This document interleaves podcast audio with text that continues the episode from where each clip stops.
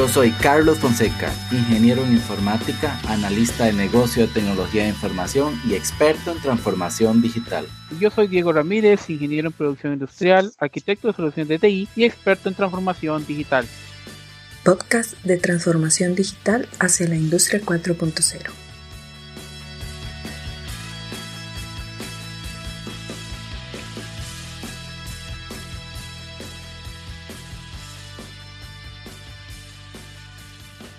¿Eres experto en tu sector, industria o campo de aplicación? ¿Lo puedes demostrar con datos? Te invitamos a descubrir cómo la ciencia de datos, aunada a tu experiencia, puede ayudarte a sacar la mayor ventaja de los datos. Entonces, ¿vamos a pescar? ¿Será que usamos mosca, carnada viva, señuelo? ¿Será mejor pescar en la madrugada, en la mañana, durante la tarde? ¿Será mejor pescar en verano o en invierno? O debimos haber probado algún tipo de caña. No sé, porque no logro pescar absolutamente nada. Si puedo hacer pruebas durante varios días, podré definir cuál es el mejor escenario de pescas y el más adecuado. ¿Será que mis nuevos modelos me sirven para pescar camarones? Como especialista o experto en tu área, debes aprender a organizar y analizar grandes cantidades de datos para de esta forma poder determinar modelos adecuados y pronosticar posibles escenarios que tu negocio pueda enfrentar.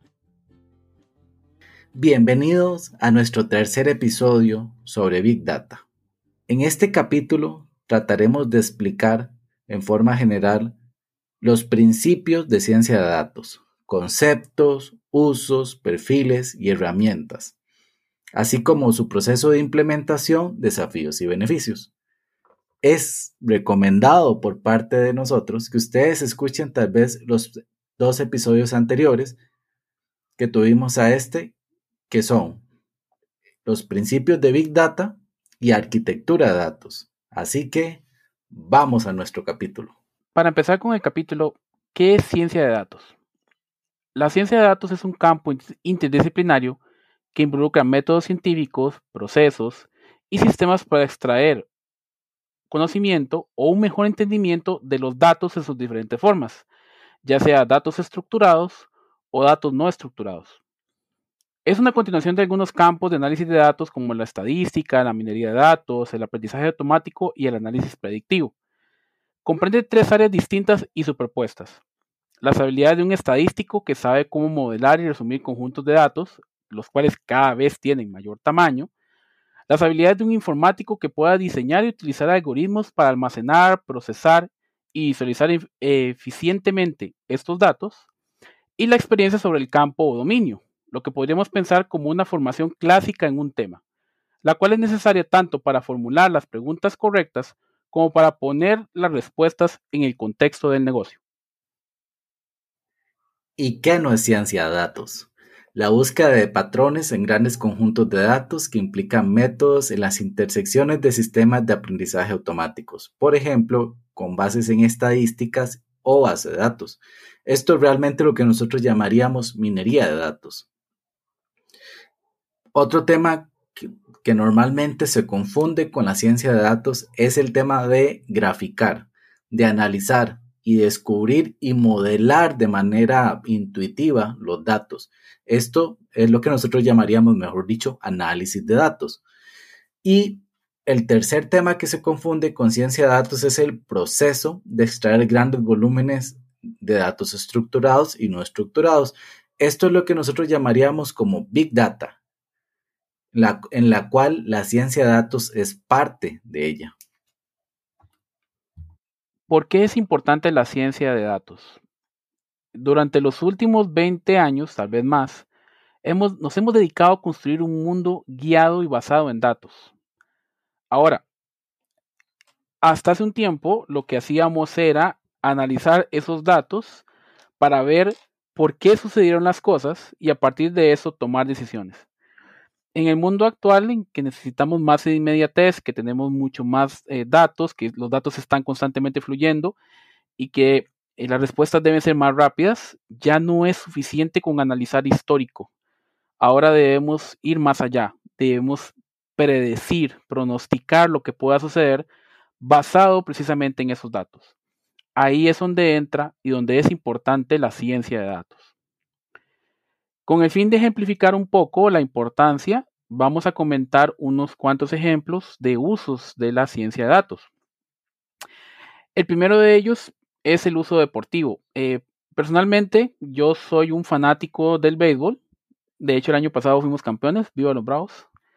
En el béisbol es uno de los deportes que tal vez utiliza más eh, lo que es ciencia de datos.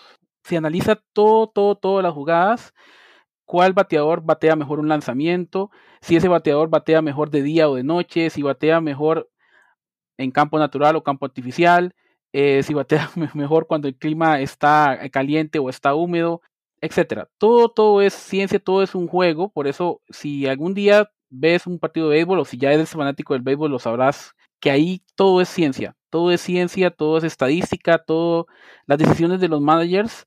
Sí hay experiencia suya del, del, obviamente del deporte, pero mucho está en la oficina.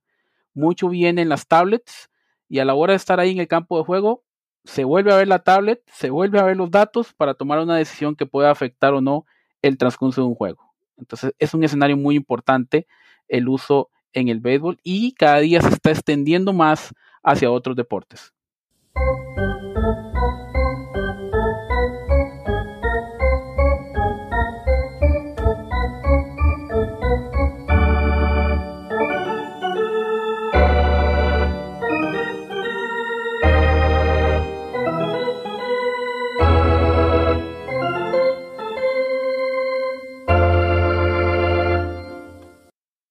El siguiente ejemplo es aplicado a la astronomía. Esto aplicado a la astronomía lo escuché en un podcast, que en este caso el podcast se llama Teamstry. En su primera temporada, en el episodio 2, ellos tienen un capítulo que se llama Fotografiando un hoyo negro. Lo interesante de todo este tema de fotografiando un hoyo negro, lo que narra el podcast es cómo los equipos a nivel mundial en diferentes ubicaciones, con diferentes culturas y con diferentes tipos, en este caso de, eh, telescopio o de instrumentos, trabajaron juntos para poder tomarle la foto a un hoyo negro. Es una foto que ustedes pueden buscar en internet, primera foto de un hoyo negro, y la pueden encontrar fácilmente.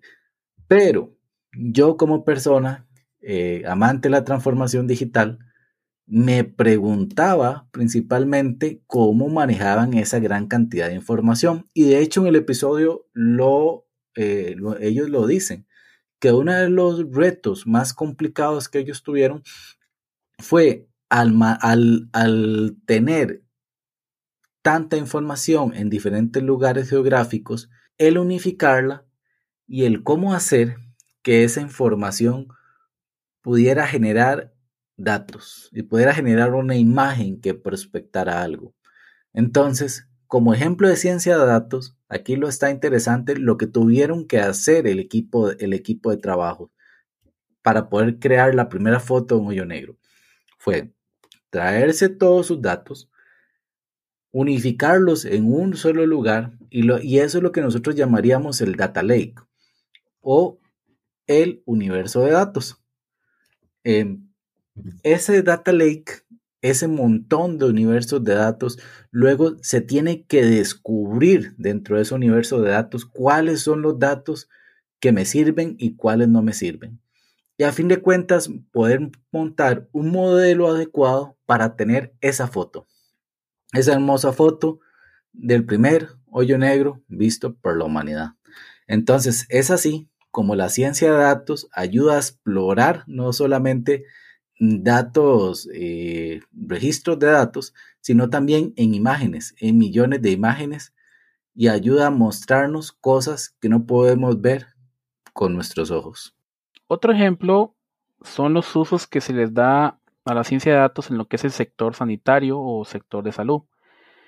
En el cuidado de la salud se utiliza principalmente con el objetivo de mejorar la, la calidad de la atención, mejorar las operaciones y lógicamente también con la idea de reducir costos.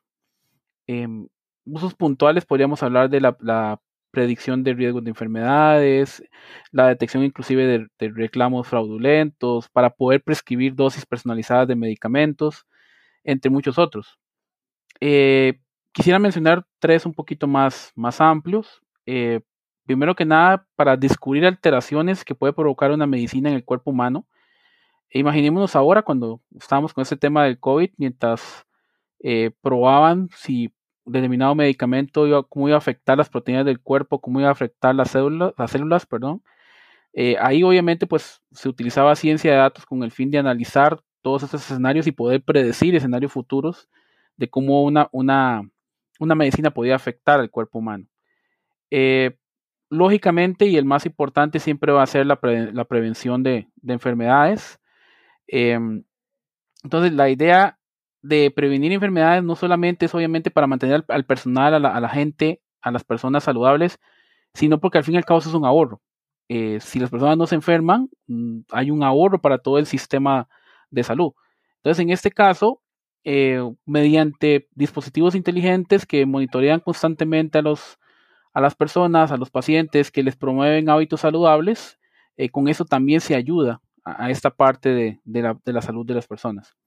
Y eh, finalmente, en lo que es la imaginología médica, los rayos X, ahí se utiliza muchísimo lo que es ciencia de datos, ya que se pueden aportar grandes eh, insights a lo que es el diagnóstico de un paciente. Eh, por ejemplo, en la Universidad de Stanford hay investigadores que han desarrollado modelos, modelos de datos para diagnosticar los latidos irregulares del corazón y de esta forma reconocer lesiones benignas o malignas en la piel de las personas. son ejemplos de los usos que puede tener, que son muchísimos más en lo que es el campo de la salud e inclusive también en el campo farmacéutico. Otro uso que tiene la ciencia de datos es el tema de manejo de riesgos, ya sea operativos o financieros. Existen varias cosas bastante importantes que nos permite la ciencia de datos. Por ejemplo, podemos utilizar diferentes, crear diferentes modelos financieros a partir ya sea de gastos o de ingresos de una organización y hacer prospecciones de estos modelos financieros podemos en cierta forma también de esa forma de con estos modelos financieros optimizar la gestión de los riesgos. ¿Y cómo optimizamos la gestión de los riesgos? A fin de cuentas, los riesgos tratan de ver muy bien lo que es la incertidumbre que existe en un mercado. Y poniendo diferentes modelos, ya sea con datos estadísticos o con unificación de datos o diferentes técnicas que tiene la ciencia de datos, podemos de esa manera detectar cuáles son de esos procesos o cuáles son aquellos servicios que puede tener mi organización que pueden tener una, algún problema o algún comportamiento de riesgo. Por ejemplo, si hablamos de una organización financiera, puede ser el índice de comportamiento de pagos. De pronto se ve haciendo modelos con ciencias de datos, podemos prospectar que en uno o tres meses un sector financiero o un sector, una industria, podría tener problemas con sus pagos. Podemos así definir entonces a futuro, por medio de la ciencia de datos y por medio de diferentes modelos, cuáles pueden ser los, los límites de créditos que van a tener estas personas que tal vez van a tener en su futuro problemas de pago. Y con eso podemos disminuir de cierta forma el riesgo el riesgo y el impacto que va a tener esto en mi organización. Siguiente punto que vamos a, tratar en nuestro podcast es acerca de lo que es el ciclo de vida de eh, la ciencia de datos. Antes de entrar propiamente en cada uno de los pasos, eh, es importante recalcar que este ciclo de vida no es lineal, o sea, no es que vamos a ir paso por paso en línea recta siguiéndolos, es un, es un ciclo que perfectamente eh, puede devolverse en cualquier etapa a otro, a un paso anterior o brincar a un paso adelante. Eh, es, importante recalcar eso. Em, puede ser que en algún momento, cuando ya tengamos un modelo, nos devolvamos a, analizar el principio, el problema, la hipótesis, eh, o cuando tengamos un modelo ya definido, eh, nos devolvemos a analizar los datos nuevamente para, analizar si ese modelo está correcto todavía. Entonces, es importante tomar en cuenta eso. Este ciclo no es un ciclo lineal, es un ciclo que puede perfectamente eh, adelantarse o devolverse en cualquier etapa. El primer paso del ciclo de vida es la definición de la hipótesis. Todo arranca a partir de la definición de un problema. tenemos un problema, supongamos que somos un, empleado en una empresa y nos estamos planteando una duda, un problema dentro de la organización. Lo típico, por ejemplo, ¿cómo podemos aumentar las ventas? Eh, ¿O qué técnicas funcionarían mejor para venderle a mis clientes? Ahora, estas preguntas, estos problemas son muy amplios, eh, son muy genéricos, muy generales, y por tanto es importante eh, como trabajo científico descomponer esto, descomponerlo en pequeñas hipótesis o en pequeñas preguntas. Ejemplo, a la pregunta que, utilizaba de cómo puedo aumentar las ventas, la podemos dividir en preguntas más pequeñas tipo ¿qué condiciones conducen al aumento de las ventas? Eh, ¿Fue una promoción? ¿Fue el clima? ¿Fue la temporada? Eh, ¿Cómo podemos optimizar nuestras ventas en función de las limitaciones? ¿Cómo serán las ventas en cada tienda el día de mañana, la próxima semana, el próximo mes? Es importante recordar que es necesario comprender la, decisión empresarial que se deberá asumir y trabajar en retrospectiva a partir de allí. ¿Cómo cambiaría el proceso empresarial si pudiera predecir algo que va a suceder dentro de una hora, el día siguiente, la otra semana o el próximo mes? Después eh, de que hemos planteado la hipótesis de que ya tenemos definido cuál es el problema que queremos atender, iniciamos entonces con lo que es la recolección de los datos. Primeramente, muy probablemente vamos a recopilar e integrar datos que no están procesados. Aquí el, analista, el analista de datos va a observar cuáles son los datos que están disponibles. Muy probablemente esos datos van a estar en gran variedad de formatos, en gran variedad de sistemas.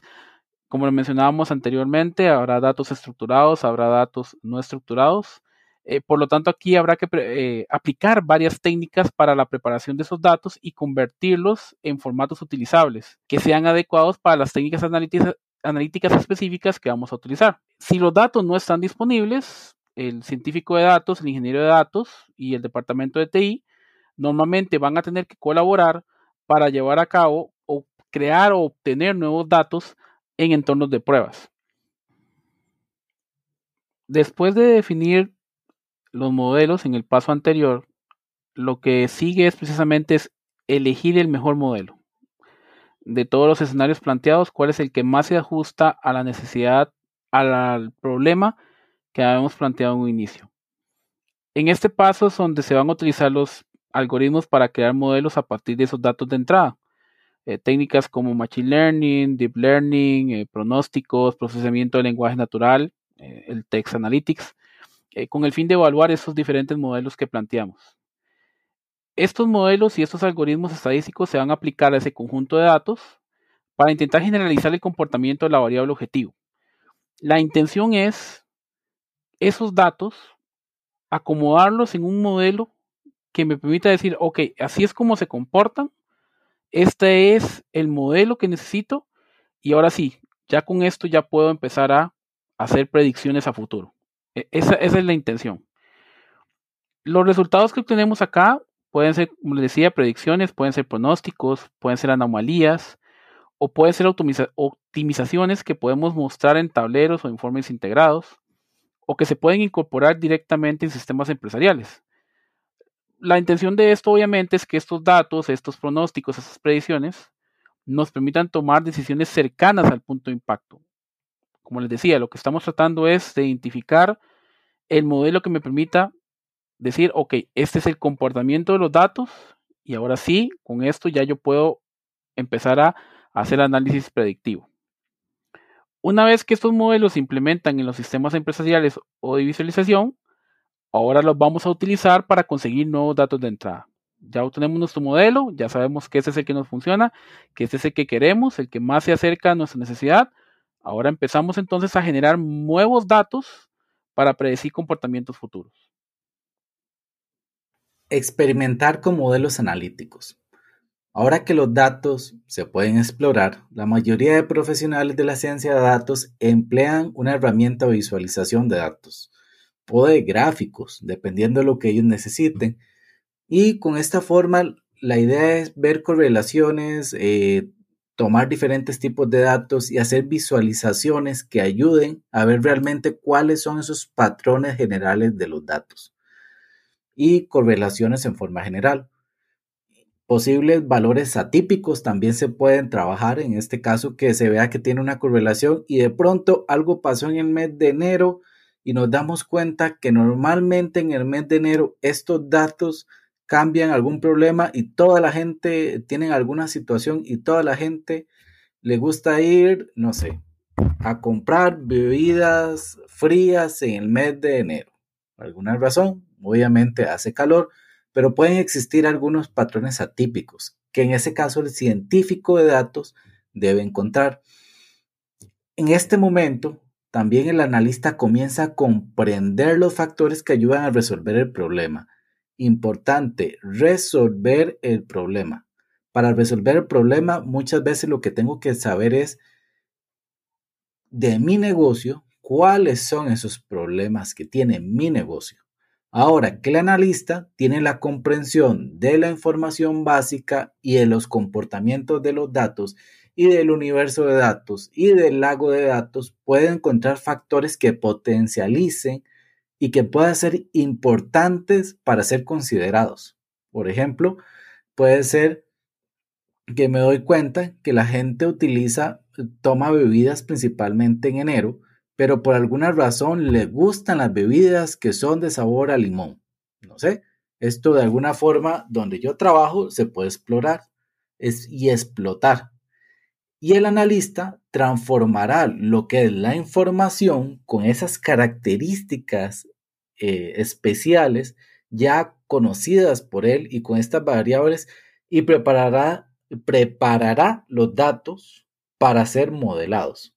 Presentar resultados. Una vez que se implementan los modelos, se deben monitorear para que puedan actualizarse y readaptarse. A medida que se modifican los datos, debido al cambio del comportamiento de los eventos, ya sea el cambio de comportamiento de los eventos en el mundo real principalmente. Por lo tanto, es importante que las organizaciones cuenten con una estrategia de operaciones para poder controlar estos modelos y gestionar los cambios de la presentación de los datos a nivel de producción. Cuando se implementan estos modelos, normalmente se utilizan lo que nosotros llamamos tableros, cuadro de mandos, básicamente ver los indicadores y lo que nosotros tenemos en la presentación de los resultados. Y esto se transforma en un sistema de producción. Normalmente se busca que sea más en tiempo real. Los científicos de datos también pueden crear mm, algunos canales sofisticados para básicamente que de la herramienta que se utiliza la visualización puedan generar, digamos, eh, tableros o portales muy fáciles de, de, seguir y fáciles de controlar y tener diferentes perspectivas de los datos. Mm, a menudo puede ser desde que de un principio puede ser una forma muy básica, simplificada, un dashboard muy básico, y con respecto se vaya utilizando un poquito más el modelo, se puede ir mejorando su visualización y puede ser utilizados por medio de otros especialistas que están dentro del equipo de ciencia de datos. Y esto ayudará a que realmente se puedan tener mm, el, el usuario final pueda tener mejores aptitudes para ver estos datos y para poder interpretar y tomar las decisiones en conjunto con los datos. Por lo cual, de un científico de datos a, a menudo normalmente es un experto en su ámbito de negocios. Es aquella persona que pone el modelo para que otras personas también puedan reconocerlo e interpretarlo. Y lo más importante de un científico de datos, ya lo le he dicho anteriormente, es que pueda encontrar los parámetros o los indicadores principales de interés a mostrar. Y con esto, que entienda la complejidad del negocio y poderla mostrar a, a los usuarios finales de estos datos de una forma más sencilla. Ese es el valor que nos da un científico de datos. Presentar los resultados de manera adecuada con un tema de negocios y poderlo darlo digerido en cierta forma para nuestros usuarios finales. El último paso del ciclo es implementar el modelo para uso continuo. Todo, todo el proceso tenía como objetivo responder un problema inicial. Para eso entonces se crean diversos modelos, se escoge el modelo y ya una vez escogido, pues entonces la intención es, ok, listo, este es nuestro modelo, esto es lo que nos responde a la pregunta que teníamos originalmente, esta es la forma en que vamos a vender más, entonces procedemos con su implementación, con el, desarrollo de, esa metodología de en adelante. Ahora, y como lo decíamos al inicio, el ciclo no es lineal, porque este modelo puede cambiar en el tiempo, el comportamiento puede cambiar, las predicciones pueden cambiar. Entonces es importante constantemente devolverse a volver a, tomar datos, devolverse a analizar otra vez esos datos, devolverse a crear otros modelos o en este caso a comprobar si el modelo sigue siendo válido para los nuevos datos que estamos obteniendo o si por el contrario es necesario ajustarlo. Es necesario ajustarlo bajo nuevos comportamientos, bajo nuevas informaciones que estamos realizando. Entonces ese es el objetivo final, implementar ese modelo, pero es necesario que esté constantemente supervisado, que esté constantemente mejorado, porque los datos y los comportamientos cambian en el tiempo. En el siguiente punto en nuestro podcast vamos a mencionar algunas herramientas y plataformas que se utilizan en ciencia de datos. No vamos a profundizar mucho en ellas, pero considerábamos importante al menos mencionarlas. Mm, para crear, evaluar, implementar y supervisar modelos eh, de Machine Learning eh, es un proceso complejo. Eh, por esa razón, se ha aumentado la gran cantidad de herramientas de Data Science. los científicos de datos utilizan muchos tipos de herramientas. Una de las más comunes son precisamente las libretas de código abierto, eh, que son aplicaciones web para escribir y ejecutar código, visualizar datos y visualizar resultados. Todo en el mismo entorno. Otra herramienta que sigue utilizándose, nunca, nunca vamos a dejar de usar Excel para poder generar eh, reportes y gráficos. Esa información sigue siendo parte de ciencia de datos. Una muy conocida es eh, Python. esta cuenta con muchas librerías nativas para ciencia de datos, para realizar estadísticas, eh, para obtener datos numéricos, eh, recopilar y limpiar datos, para explorar datos, para establecer modelos de datos y para visualizar e interpretar esos datos. Otra herramienta que tenemos y con, con que se cuenta normalmente es con RStudio. La programación en R es un lenguaje específico que durante mucho tiempo ha sido usado más para análisis de datos y estadística, pero ahora se está utilizando para lo que es ciencia de datos. Utiliza sintaxis muy específicas para estadísticos y para ha sido utilizado principalmente para investigaciones y se pueden hacer varios modelos procedimentales para crear y para hacer nuevos desarrollos. Otra herramienta que normalmente trabajamos es el SQL estándar, el Structured Query Language o lenguaje de consulta estructurado que mucha gente conoce y que realmente es parte de la industria de tecnología de información eh, es un lenguaje programado sencillo, útil, fácil de interpretar y lo más importante es que es fácil de comprender para, que, para saber cómo comunicarse y cómo extraer diferentes tipos de datos. Ahora, el SQL normalmente eh, está siendo utilizado más en bases de datos ya estructuradas, pero también em, ya hay versiones en que se pueden utilizar para datos no totalmente estructurados. Y por último, en forma general, lo que tenemos son las plataformas unificadas de ciencia para ciencias de datos. Estas plataformas son centros de software alrededor de los cuales lleva a cabo todo el trabajo de ciencia de datos. Una buena plataforma realmente alivia mucho los desafíos que tiene la implementación de la ciencia de datos y ayuda a las empresas a convertir sus datos e información de forma rápida y eficiente. Básicamente, la plataforma nos ayuda a compartir esos datos dentro de mi equipo. Y esto se hace normalmente con plataformas centralizadas. Por ejemplo, podemos aplicar los temas de Machine Learning con estas plataformas y los científicos de datos pueden trabajar con entornos más colaborativos a través de sus diferentes herramientas. Ahí existen herramientas de código abierto, otras son ya mm, dadas por diferentes empresas y la idea es que todo el trabajo se sincronice mediante un sistema de control de versiones. En el siguiente tópico vamos a mencionar los roles que están involucrados dentro de lo que es ciencia de datos. Como es claro, obviamente aquí está lo que es el científico de datos, pero eh, no solamente es él. Hay otros roles que, pueden participar en todo ese ciclo que mencionamos antes de lo que es la ciencia de datos. Un científico de datos. Eh, aquí lo que queremos es decir qué posibles habilidades eh, puede tener cada uno de esos roles. En el caso del científico de datos, eh, como habilidades técnicas, debe tener buen conocimiento en lo que es probabilidad y estadística. Es altamente recomendable que sepa programar en algún lenguaje de alto rendimiento. que tenga nociones del lenguaje de programación para Internet como HTML, como PHP, como JavaScript, que tenga eh, conocimientos de frameworks de Big Data y conocimientos de infraestructura cloud y de base de datos.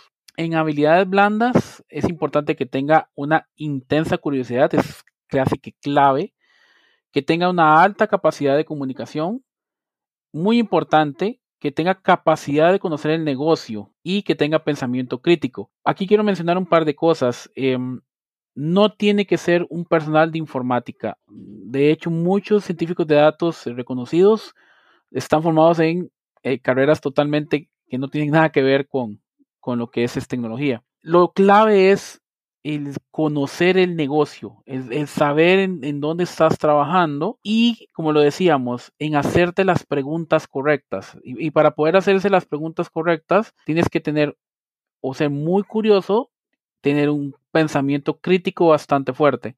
Entonces, esos son aspectos interesantes de lo que es el científico de datos.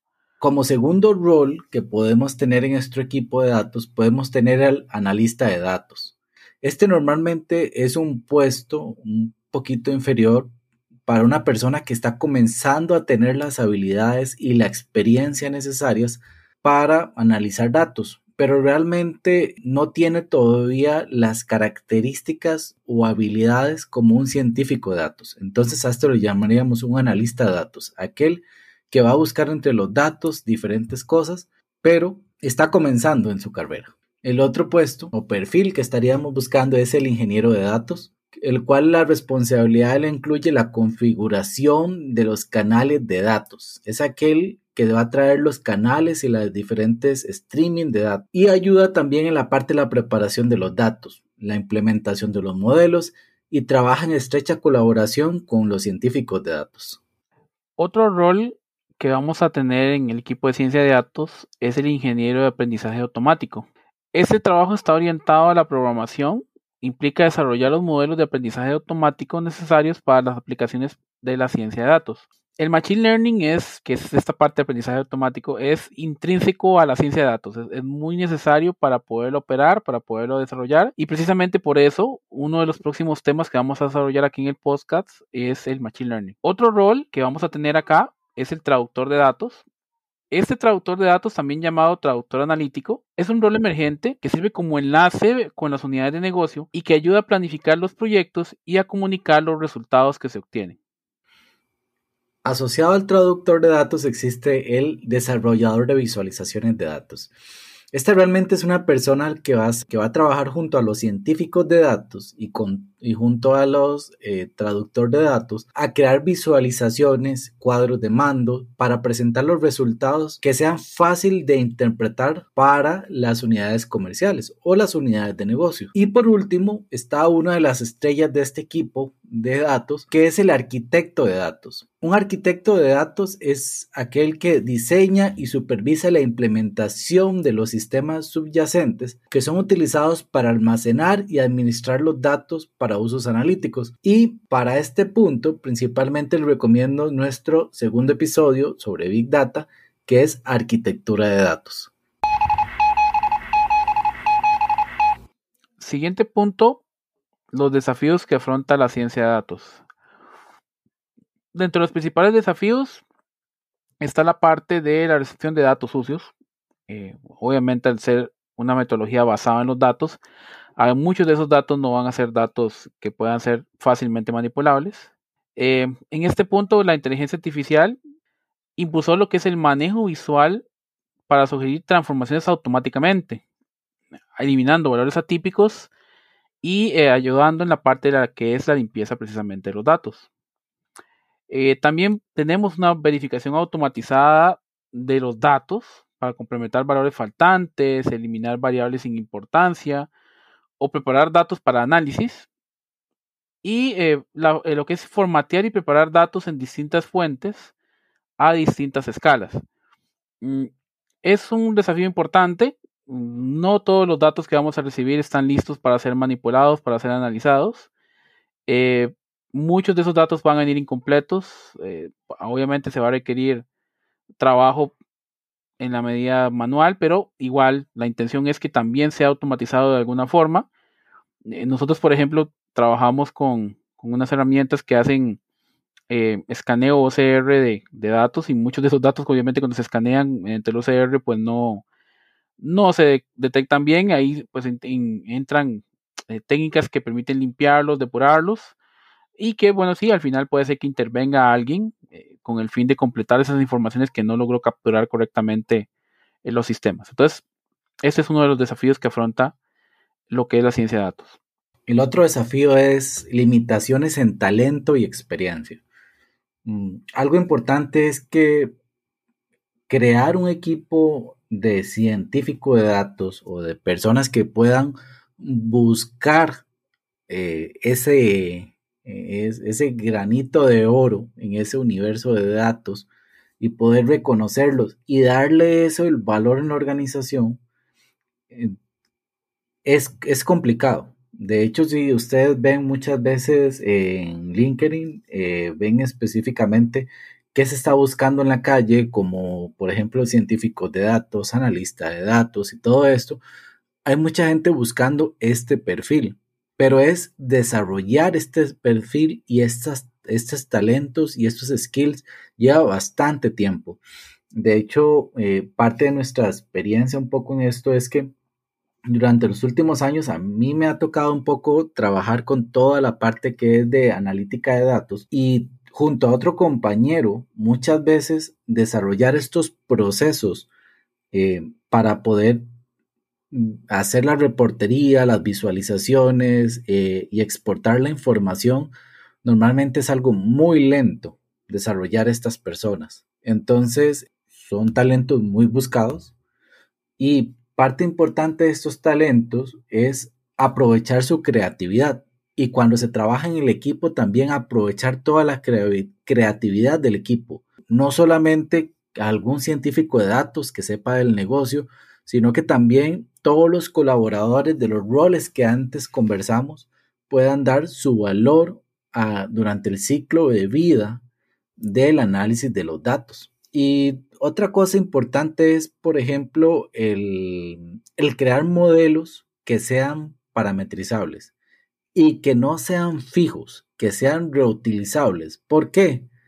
Porque la vida es cambiante, la situación es cambiante, el, el ser humano es cambiante, todo es cambiante y si nosotros tenemos modelos parametrizables podemos irlos adaptando en, nuestro ciclo de vida de mejora continua. Por último, utilizar mm, sugerencias automatizadas de información visual para dar sentido a los modelos de complejidad y básicamente eh, poder tomar estos modelos complejos y hacerlos en cosas más sencillas y tangibles para un usuario normal del aplicativo o del negocio para poder tomar sus decisiones. Un tercer desafío de la ciencia de datos son los resultados fuera de uso. Eh, como lo hemos dicho, la intención de la ciencia de datos es analizar datos, establecer modelos que permitan ajustar el comportamiento de esos datos para a partir de ahí generar predicciones o predicciones de la información. Lógicamente a esto lo va a afectar todos esos resultados que se obtengan, que se salgan del esquema planteado, ¿verdad? del escenario que estamos buscando. Para esto se necesita simplificar la implementación en sistemas operativos eh, con el fin de integrar el Machine Learning, el aprendizaje automático, a estos procesos empresariales. Es necesario otro punto que se busca es la operación de la ciencia de datos, es decir, convertir esas variables en datos medibles. Eh, la intención es que esto pueda realizarse en el monitoreo, en la redactación y en la dirección de esos modelos que vamos a ir generando a partir de la información. Y un tercer punto, garantizar transferencias exitosas en todo el ciclo de vida analítico, de un extremo al otro, desde la canalización de los datos, desde la creación de los modelos, la calificación y el desarrollo de las aplicaciones. Es importante que esas informaciones lleguen correctamente, que no haya interrupción de información, para que estos procesos puedan operar correctamente a lo largo de todo ese ciclo de vida. Otros pueden ser datos inaccesibles, no se pueden encontrar o realmente extraer los datos de la manera adecuada o no existen métodos para extraer esos datos, por ejemplo, algunos tipos de imágenes, sonidos, eh, videos. Selección de herramientas adecuadas. que los equipos de trabajo puedan encontrar herramientas ya suficientemente evolucionadas o con características fáciles de utilizar para su operación y medición de impacto. Siguiente punto en nuestro podcast es hablar acerca de los beneficios que nos puede dar eh, la ciencia de datos. El primero de ellos es eh, potenciar y facilitar una mejor toma de decisiones. Las organizaciones que invierten en ciencia de datos eh, pueden incluir evidencia cuantificable basada en esos datos para sus decisiones comerciales. Idealmente esas decisiones basadas en datos conducirán a un mejor desempeño comercial, a ahorro de costos y procesos y flujos de trabajo comerciales más fluidos. Eh, siempre hemos dicho que la intención o que es mejor tomar decisiones informadas. Eh, precisamente la ciencia de datos lo que pretende es, eso, es facilitar y, brindarnos a la hora de tomar decisiones en la organización, que esas decisiones estén eh, fundadas en información. Y en información no solamente de histórico, sino información que podamos proyectar o predecir hacia futuro. E, esa siempre es la intención, ese es el objetivo uno de la ciencia de datos. Otro beneficio es la gestión de riesgos más eficaz y aumento de la seguridad de datos. En otros casos, los beneficios pueden incluir la reducción de fraudes y la gestión de riesgos más adecuada. Esto en el campo, por ejemplo, en el campo comercial o en el campo financiero, puede descubrir algunas correlaciones, algunos problemas o transacciones fraudulentas, haciendo que, en cierta forma, sea más fácil de encontrar estos problemas y que sea más rentable el análisis de riesgos. Y, ¿por qué no?, en la protección de temas de ciberseguridad, tratando de que la ciberseguridad sea más sólida y tenga mejores resultados. La ciencia de datos también permite el análisis en tiempo real de los datos a las medidas que estos se generan, haciendo así que las personas puedan tomar, como dijo Diego, decisiones más rápidas, ya sea de incidentes de seguridad, de incidentes de riesgos y potenciales problemas que pueden tener en la industria. Beneficios comerciales. Casi se puede decir que la ciencia de datos nació o tiene como uno de los principales objetivos el beneficiar la parte comercial. Estos beneficios comerciales eh, varían según las empresas o varían según la industria también. En organizaciones orientadas al cliente, por ejemplo, la ciencia de datos ayuda a identificar y refinar las audiencias objetivo. Si yo tengo un producto, yo puedo definir a quién le interesa ese producto, cómo es ese público objetivo, cómo lo puedo atacar, cuáles son las campañas más adecuadas para hacerlo, eh, y no tengo que gastar tiempo o recursos en, en tratar de abarcar más de lo que realmente es mi público objetivo. Departamentos de marketing y de ventas pueden extraer datos de clientes precisamente para mejorar estas tasas de conversión y crear campañas de marketing más personalizadas y ofertas comerciales que produzcan mayores ventas. La intención siempre es refinar, refinar a quién le quiero llegar yo, a quién le va a interesar mi producto y no tener que gastar tanto en campañas masivas eh, hacia gente a la que no le va a interesar mi producto. E inclusive gente que pudiera hacer que la forma en que yo le llegue con mi campaña eh, se pueda sentir afectada. Nos contaba, por ejemplo, eh, personas con las que tuvimos algún tipo de experiencia eh, o contacto para poder realizar este podcast, de que a él una vez le llegó una campaña de marketing para ofrecerle en el Día del Padre beneficios para su papá y él había perdido el padre hace poco. O sea, pueden imaginarse cómo se sintió cuando le llegó una campaña de ese tipo. Esas cosas suceden precisamente porque no hubo un análisis de ciencia de datos del cliente. Eh, si hubiera habido, no le llega esa campaña a una persona que más bien, en lugar de sentirse motivada o atraída hacia nuestro producto, eh, más bien generó todo lo contrario. Esa es una de los beneficios que voy a tener con ciencia de datos o el objetivo que tengo, el, seccionar el, cliente, el saber a quién le tengo que llegar, no gastar recursos en, público o en, este, grupos a los que realmente no le va a interesar mi campaña y concentrarme en a los que sí puedo atacar y puedo conseguir más rápidamente. Como conclusiones en el tema de ciencias de datos, podemos decir que más que ciencias de datos, lo que nos tenemos que enfocar es hacernos las preguntas adecuadas y hacernos las preguntas correctas. Parte del secreto de un científico de datos o para poder generar lo que es la ciencia de datos es primero saber de mi negocio, de mi industria, cuáles son estas preguntas correctas. Por ejemplo, Si yo estoy en una industria eh, aeronáutica, yo supongo que te, por lo menos debería preguntarme cuánto es el promedio de recorrido de un avión para brindarle un mantenimiento adecuado. ¿Cuáles son las fechas del año en que viajan más gente hacia Europa o hacia Estados Unidos, Norteamérica, hacia algún país, México, Latinoamérica, de una región a otra? No necesitamos que seas experto técnico. No necesitamos que conozcas muchas herramientas. Esto ayuda, pero sí necesitamos que conozcas de tu negocio y que logres descubrir cuáles son estas preguntas. Ese, ese punto que Carlos menciona creemos que ese que queremos con el que se queden después de este podcast. Primero que nada, si no sabías qué es ciencia de datos, si lo has visto en las redes sociales, qué es eso, a qué se refiere, de qué se trata, y muy probablemente te pasa como a mí, que crees que es algo que tiene que ver con, con tecnología, que tiene que ver con ingenieros informáticos, ingenieros en computación, y te dicen, bueno, es que eso es para los informáticos, no, no tiene nada que ver conmigo, yo que soy administrador, yo que soy ingeniero industrial o que soy otra cosa. Eh, no, no necesariamente.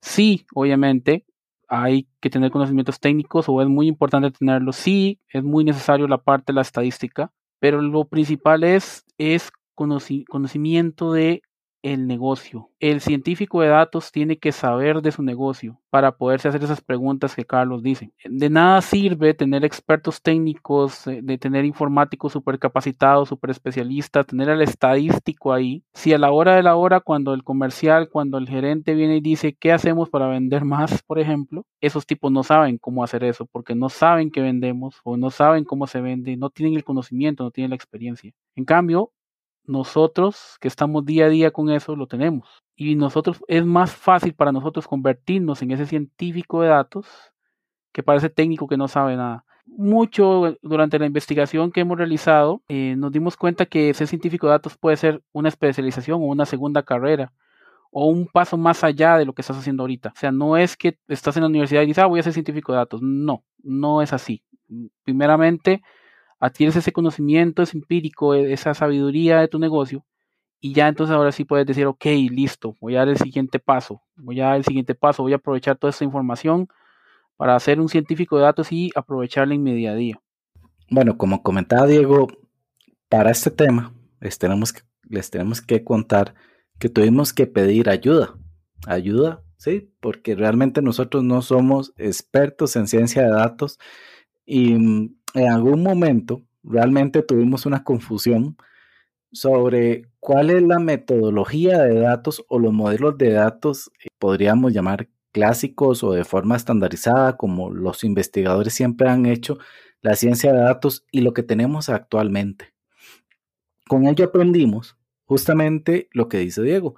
El científico de datos es una persona que realmente utiliza muchas, muchas herramientas pero al fin de cuentas, su valor es la experiencia, saber del negocio y hacer un modelamiento adecuado. Y por último, que creo que también es parte de la experiencia, es cómo se visualizan esos datos. Creemos que realmente la ciencia de datos es algo que está, se va a crear, se creó, perdón, y se va a quedar.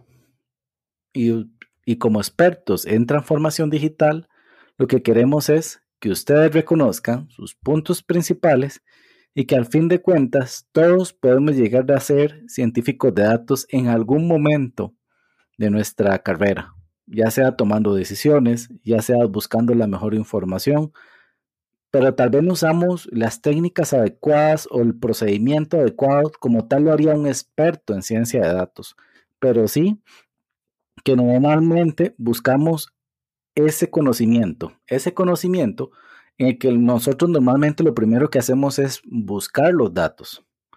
Luego tratamos de generar conocimientos, conocimientos eh, ya sea cruzando información con una hoja de Excel, tú haces una tabla dinámica, cruzas información y dices, ah, mira, encontré una correlación. Pero la ciencia de datos va un poco más allá. ¿Por qué? Porque lo que nosotros queremos generar que lo que queremos generar es sabiduría para el negocio. Sabiduría de cómo se van a tomar las decisiones, cuáles van a ser mis, eh, mis pronósticos y mis predicciones en uno o varios meses. ¿Quién no quiere saber del futuro? Si sabes del futuro, realmente tienes un grandísimo poder en tus manos. Vamos a hacer una confesión. Eh, siendo francos, mientras desarrollábamos este capítulo, en algún momento pensamos que tal vez nos hayamos equivocado en el orden y que debimos haber hablado de otros dos temas antes de hablar de ciencia de datos. Al final decidimos que tal vez el orden no está mal, pero que sí es necesario que tomemos esos dos temas en los siguientes dos capítulos. De esta forma, nuestro próximo capítulo va a ser sobre inteligencia artificial.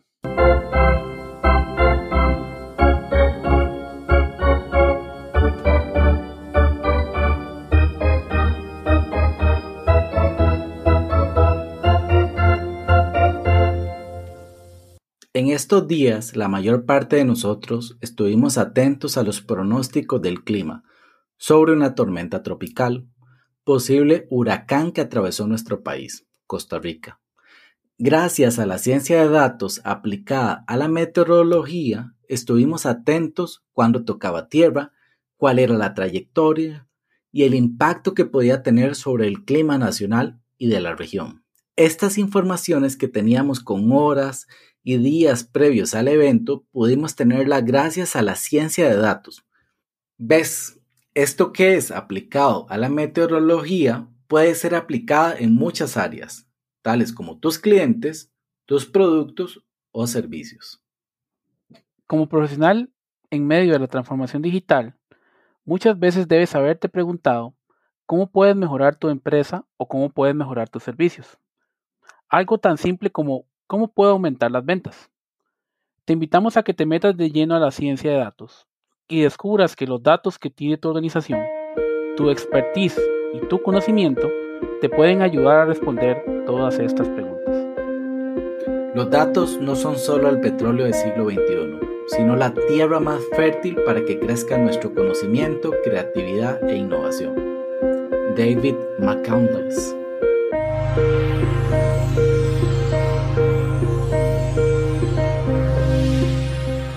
Pueden seguir en Twitter como TDI 4.0 Podcast, en otras redes como TDI.podcast o escribirnos al correo TDI 4.0 podcast.gmail.com.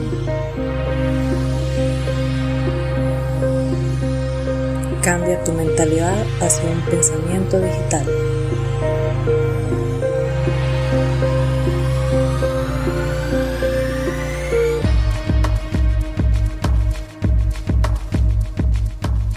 Especial agradecimiento a Johannes Segura, arquitecto de soluciones de Oracle, y Michael Arias, profesor e investigador de la carrera de informática empresarial de la Universidad de Costa Rica.